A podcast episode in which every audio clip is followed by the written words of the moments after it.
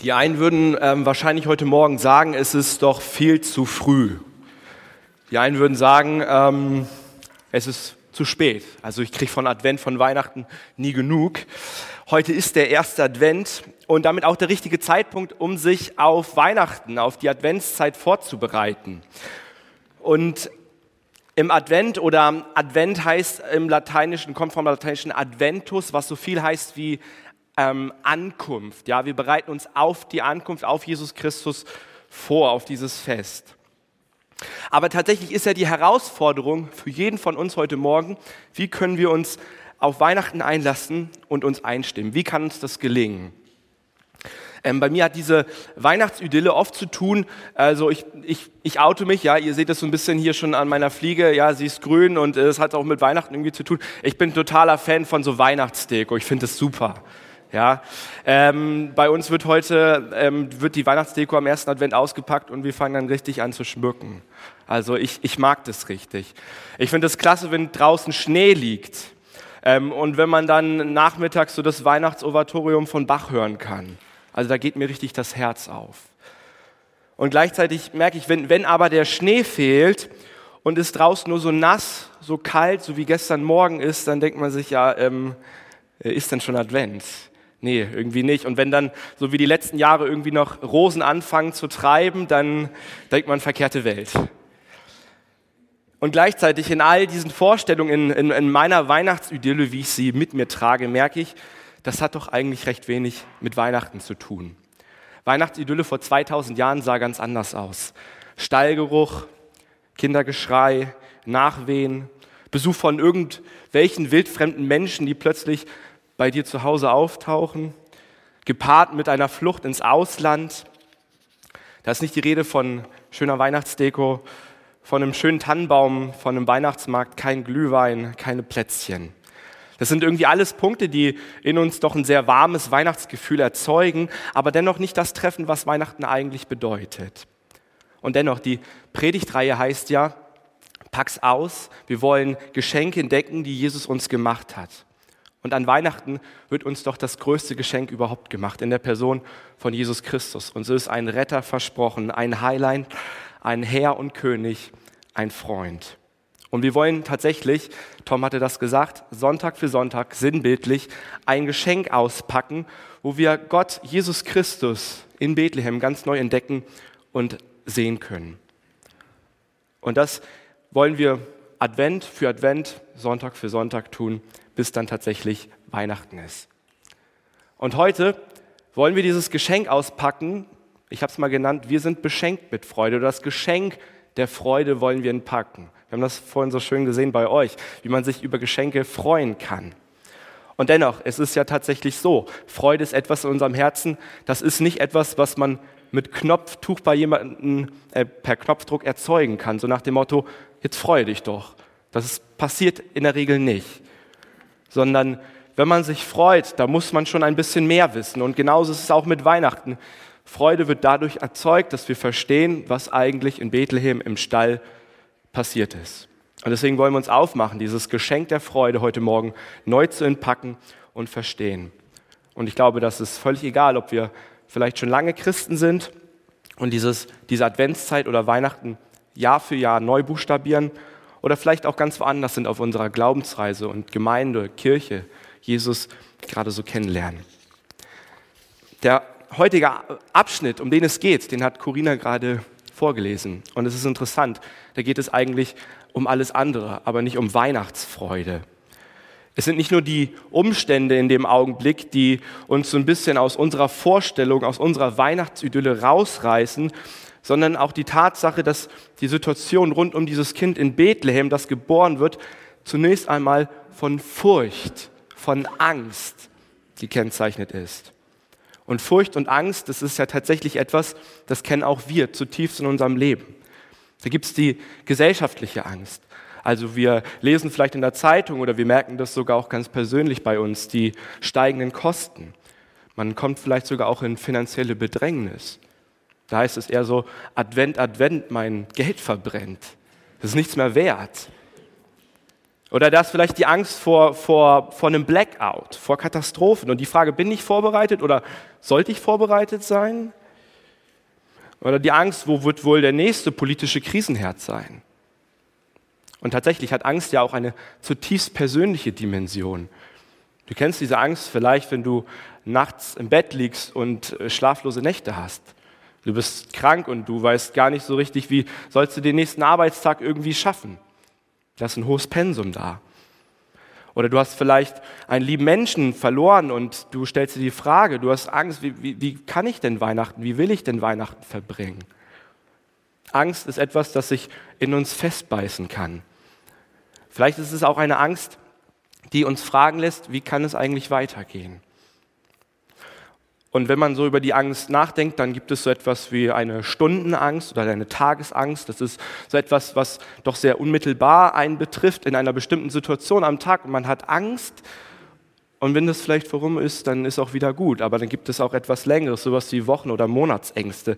Etwas, was schleichend, unterschwellig immer wieder da ist. Oder so etwas wie Lebensängste. Aber all diese Ängste haben eine Sache gemeinsam. Sie führen unser ganz persönliches Leben an einen Ort oder an einen Zustand, wo wir oder wofür wir Menschen eigentlich nicht bestimmt sind. Sie lenken die Aufmerksamkeit auf sich, obwohl ihnen diese Aufmerksamkeit nicht zusteht. Und so ähnlich war das auch vor 2000 Jahren. Ähm, da heißt es in Vers 8, und es waren Hirten in derselben Gegend auf dem Felde bei den Hürden, die hüteten des, hüteten des Nachts ihre Herde. Also ich weiß nicht, was für ein Bild in euch da so erzeugt wird, aber das ist äh, hier Luther, der das quasi übersetzt hat. Und in mir kommt meistens da doch ein sehr, sehr romantisch, poetischer Bezug. Da sind so die Hirten auf dem Feld und wir hören diese Weihnachtsgeschichte und ähm, es ist irgendwie alles gut. Die Welt ist in Ordnung, sternklarer Himmel. Das sind so die paar Hirten und die treffen sich und hörten ihre Schafe. Aber dann, wenn man sich in dieses Bild einmal selber ver versetzt, dann merkt man vielleicht, so romantisch kann das nicht gewesen sein. Es war kalt, es war ein offenes Fell, Schafgeräusche um dich herum. Aber die Geschichte rund um die Hirten, die wird durchbohrt durch eine Situation von etwas, was sie selber noch nie gesehen haben. Und bei uns ist es in der Regel so, wenn, wenn wir etwas Neues erleben, wovon wir noch nie gehört haben, dann sind wir dem in der Regel eher skeptisch gegenüber. Wir haben vielleicht so etwas wie Angst oder Furcht. Wir würden eher sagen, ja, habe ich noch nie erlebt. Also das genießen wir in der Regel eher mit Vorsicht. Es verunsichert uns. Wir wissen nicht, was sich dahinter verbirgt. Bei den Hirten ist es so, dass ihnen jetzt der Engel des Herrn erscheint. Und das heißt, und des Engeln Herrn Engel oder und des Herrn Engel trat zu ihnen und die Klarheit des Herrn leuchtete um sie und sie fürchteten sich sehr. Warum hatten diese Engel Angst? Warum war da Furcht?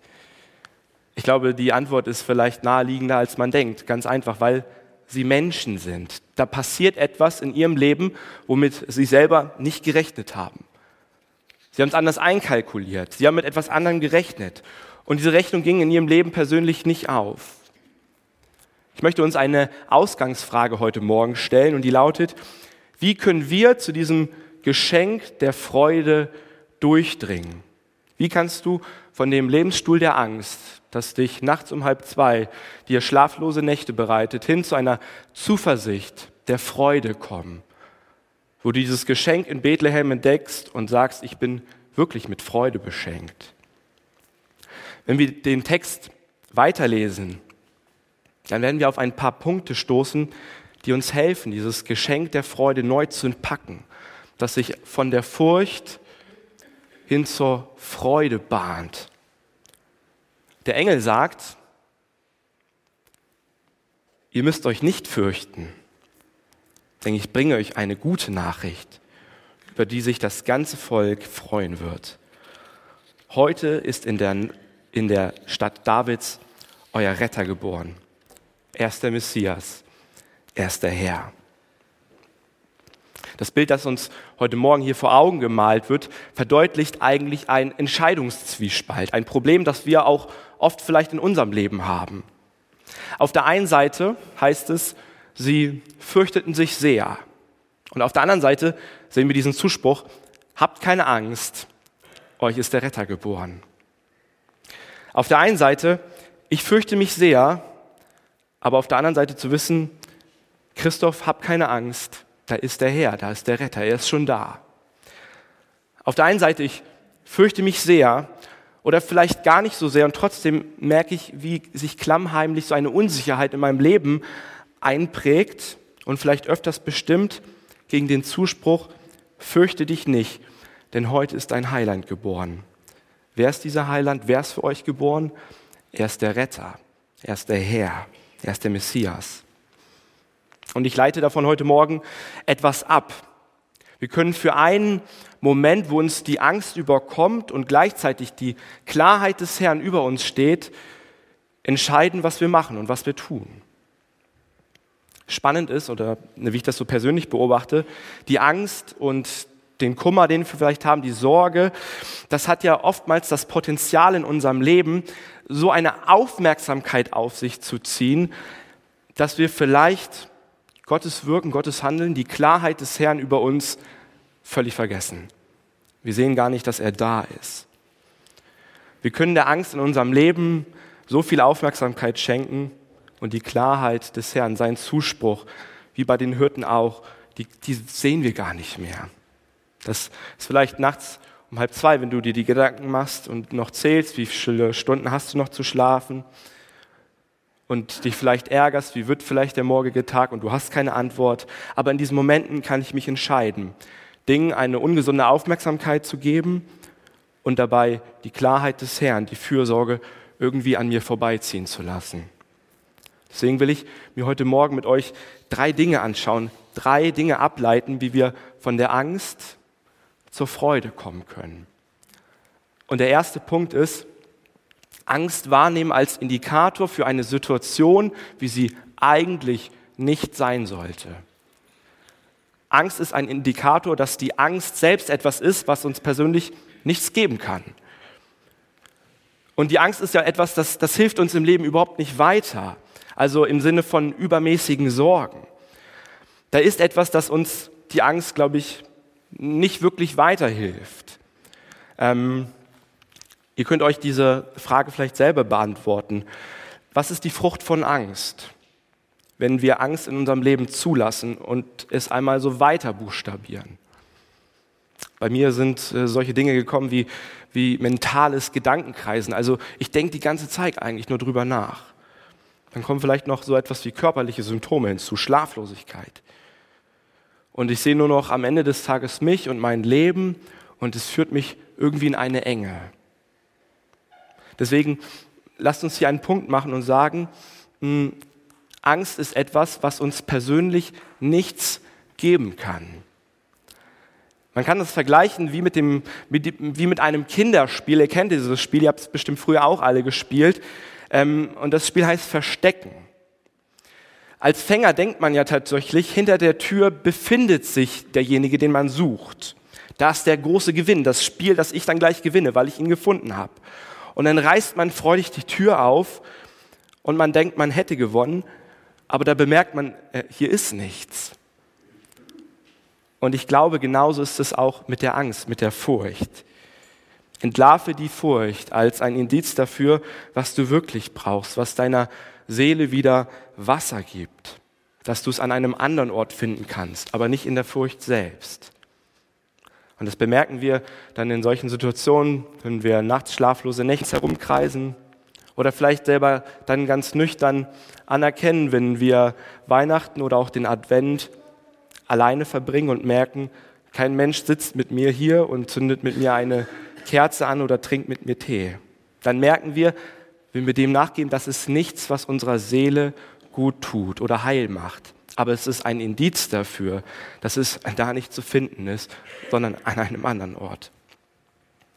Im Psalm 73, da schreibt Asaf, als seine persönliche Freude auf Grund gelaufen ist, da schreibt er, das ist meine Freude, dass ich mich nicht zur Angst halte, sondern dass ich mich zu Gott halte und meine Zuversicht auf Gott den Herrn setze, dass ich verkündige all sein Tun.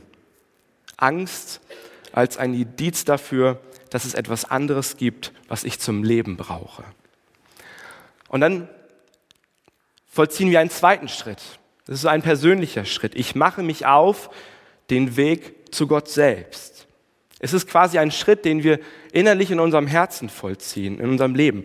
Ich mache mich auf den Weg zu Gott, weil ich merke, die Angst in der Nacht, nachts um halb zwei, ist etwas, das kann mir nichts geben. Die Angst auf dem Hirtenfeld, und sie fürchteten sich sehr, versetzt einen in, in einen Augenblick, in einen Moment, wo man vielleicht sagt, was ist denn eigentlich hier los? Aber sie setzen sich in Bewegung und gehen zu dem Stall ihres Gottes in Bethlehem, der dort geboren wird. Und sie vollziehen einen Schritt. Die Hirten werden sich auch gefragt haben vielleicht, kann das denn da wahr sein, was hier gerade passiert, dass die Herrlichkeit des Herrn über uns strahlt, dass der Retter geboren ist? Die Hirten werden wahrscheinlich nicht gesagt haben, oh ja, das sieht ganz danach aus, dass die Rettung naht in so einem hässlichen alten Stall. Mit aller Wahrscheinlichkeit nicht. Und vielleicht sind viele von ihnen auch zögerlich losgegangen mit der Frage, Gott, ist das so? Kann ich diesem Gott vertrauen? Und dann sind sie zu diesem Stall gelaufen und haben sich gedacht, oh ja, interessant, da soll der Retter drin wohnen, da soll er geboren sein. Ich stelle mir das so vor, manche sind reingegangen, vielleicht ist der eine oder andere auch rausgegangen. Und man stellt sich die Frage, was hat mich denn eigentlich in Bewegung gesetzt, dass ich den Engeln gefolgt bin? und darauf gehört habe. Aber Furcht war es nicht. Der Engel hat ihnen den Weg gezeigt zum Herrn und ihrem Erlöser, der vielleicht manches Mal auch so anders daherkommt, wie wir damit rechnen. Anders und überraschend, wie die Hirten es vielleicht gar nicht gekannt haben. Also wir machen uns auch auf den Weg zu Gott. Und er ist nicht fern, er ist nicht versteckt. Wir müssen keine 20 Türen öffnen, um Gott irgendwie zu suchen, ob er sich hinter dieser Tür befindet, sondern wir dürfen uns innerlich aufmachen zum Stall nach Bethlehem, wo er geboren wurde und auf ihn schauen. Und da ist dieser Herr, der auf dich wartet und ihn zeichnet es aus, dass ihm nichts entgeht, was sich in unserer Angst abspielt. Ein Gott, der uns sieht, der den Überblick hat, auch wenn ich ihn vielleicht längst verloren habe. Ein Gott, der mich sieht, ein Gott, der mich kennt, ein Gott, der mich liebt. Ein Gott, der mich entheben will aus all den Umständen des Lebens, die mich vielleicht erschweren. Dann, wenn wieder diese kalte Furcht sich an mir festbeißen möchte. Das ist dieser Gott, der mich sieht, der mich kennt, der mich erlöst.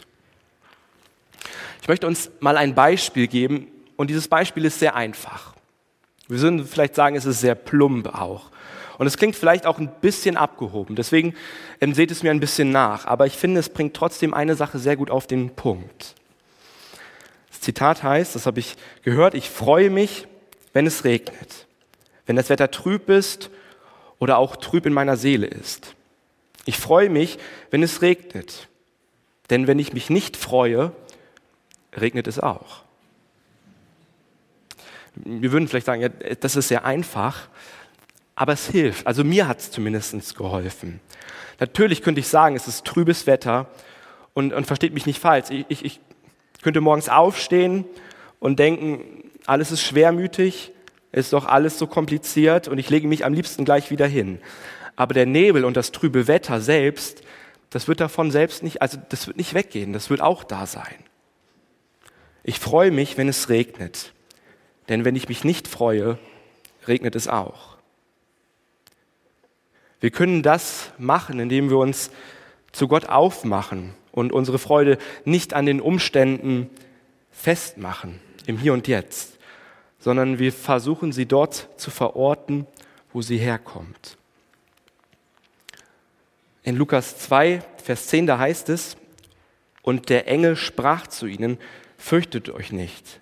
Siehe, ich verkündige euch große Freude, die allem Volk widerfahren wird, denn euch ist heute der Heiland geboren, welcher ist Christus, der Herr in der Stadt Davids. Wir lesen von einer Freude, die sich Bahn bricht. Eine Freude, ein Geschenk, das für das ganze Volk gilt.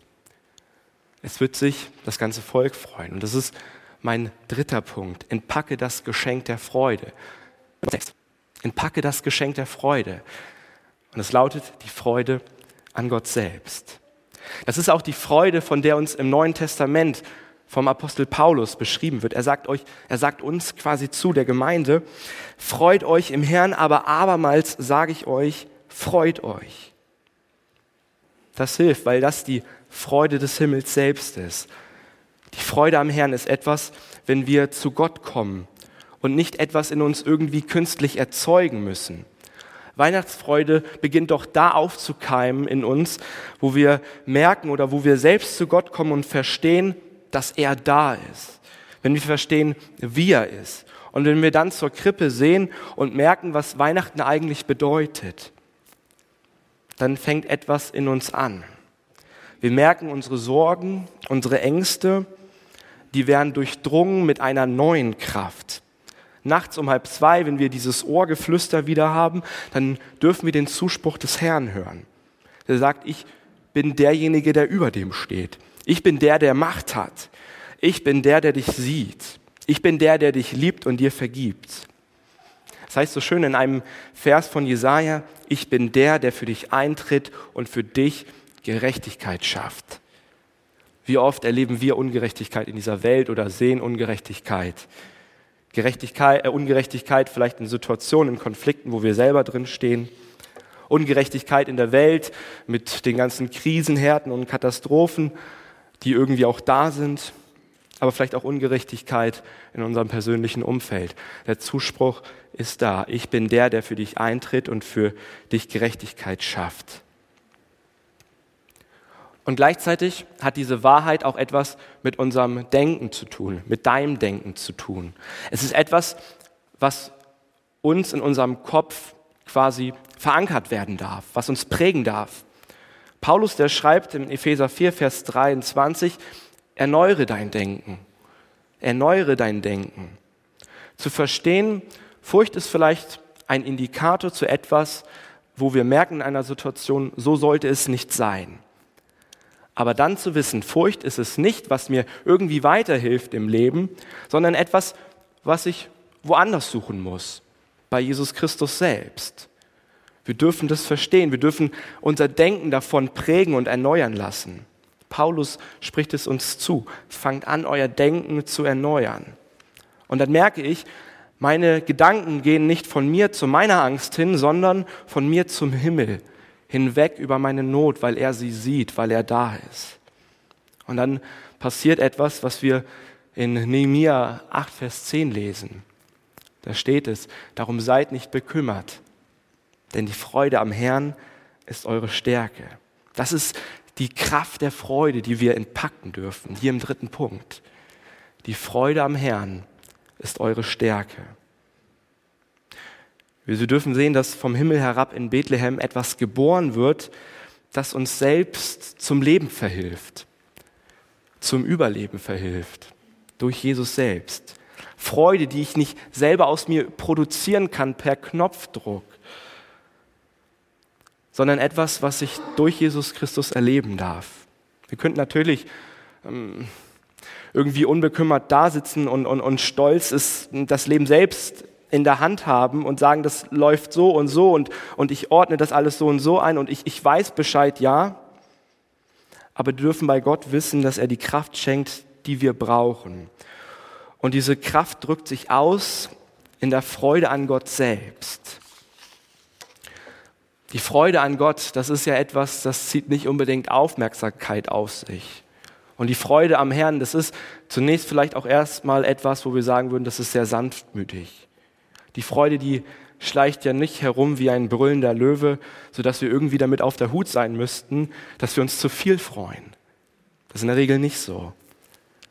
Aber wir dürfen uns aufmachen nach Bethlehem und erkennen, Stück für Stück, dass Gott vielleicht nicht unbedingt die Umstände verändert. Aber wir dürfen merken und erfahren, dass uns einen weiten Horizont schenkt und uns erneuert durch die Kraft mit dem, was unser Körper unser Geist und auch unsere Seele braucht. Ich möchte gerne am Ende der Predigt uns herausfordern, so einen Schritt zu gehen, einen innerlichen Schritt. Die Engel wussten oder die Hirten wussten, uns wurde eine frohe Botschaft verkündet. Doch genauso wie bei den Hirten reicht es ja nicht nur aus, diese frohe Botschaft zu hören, zu wissen, was das vielleicht bedeutet, sondern die Hirten, die mussten darauf reagieren und sie taten es auch. Sie gingen selber zum Kind hin nach Bethlehem.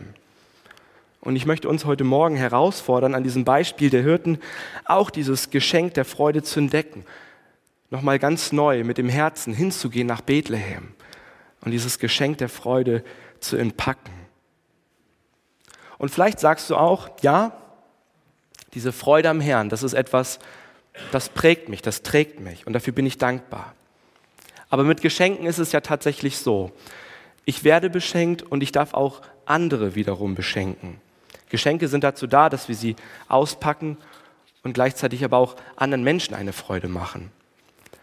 Und vielleicht hast du heute Morgen im Gottesdienst einen Gedanken, wo du sagst, da hat Jesus in mein Leben gesprochen. Vielleicht einen Gedanken in diesem Gottesdienst, wo du merkst, diese Adventsbotschaft schenkt mir noch mal, ist mir vielleicht noch mal ganz neu bewusst geworden. Dann möchte ich dich ermutigen, dann behalt diesen Gedanken nicht für, für dich selbst, sondern erzähl es jemand anderen weiter vielleicht deinem Freund, deinen Nachbarn oder jemand anderes, wo du sagst, der muss das unbedingt hören.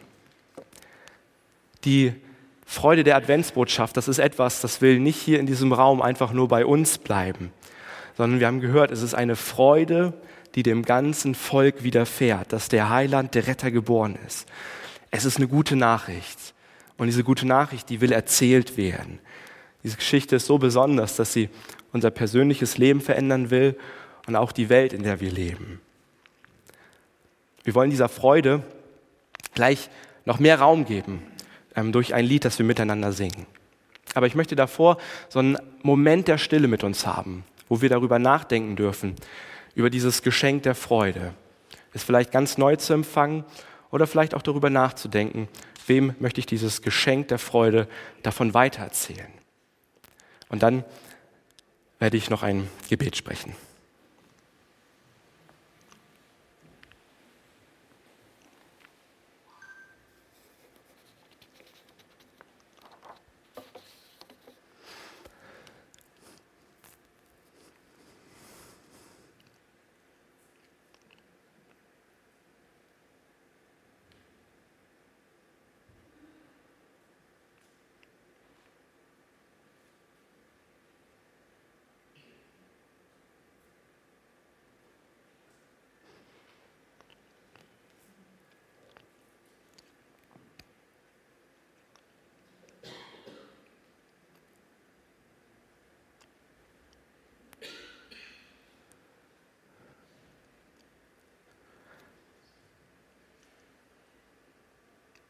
Vater im Himmel, ich will dir danken dafür, dass diese erneuernde Kraft von dir her fließt. Und wir danken dir, Gott, Herr, dass die Hirten sich damals entschieden haben, sich auf den Weg zu dir zu machen, dieser Freudenbotschaft mehr Raum zu geben im Leben und dieses Kind im Stall zu sehen, den Herrn, den Retter, den Erlöser. Und Herr, das ist Advent, dass du uns einlädst, dich zu entdecken dass du geboren wurdest in diesem Stall. Und wir selber in diesen Stall eintreten dürfen zu dir und dieses Geschenk der Freude entpacken können. Ich will dir dafür danken.